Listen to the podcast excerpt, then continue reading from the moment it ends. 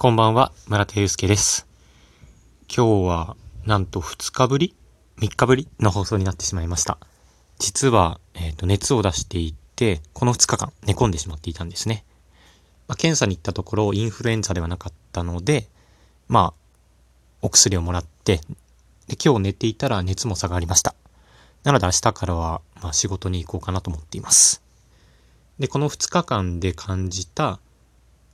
まあ、熱の時、まあ、体調が悪い時に音声コンテンツってすごくいいよねっていう話と、まあ、体調が悪い時だからこそ食べたいもの、そんなものを次の放送以降でお話ししていきたいなと思います。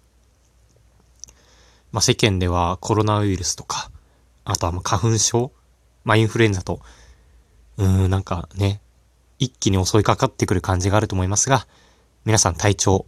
睡眠、栄養、食、睡眠と栄養と運動ですかね。この3つをなるべく時間をとって日々元気に過ごしていきたいなと思っています。では次の放送以降で詳しくお話ししていき、お話ししていきます。では。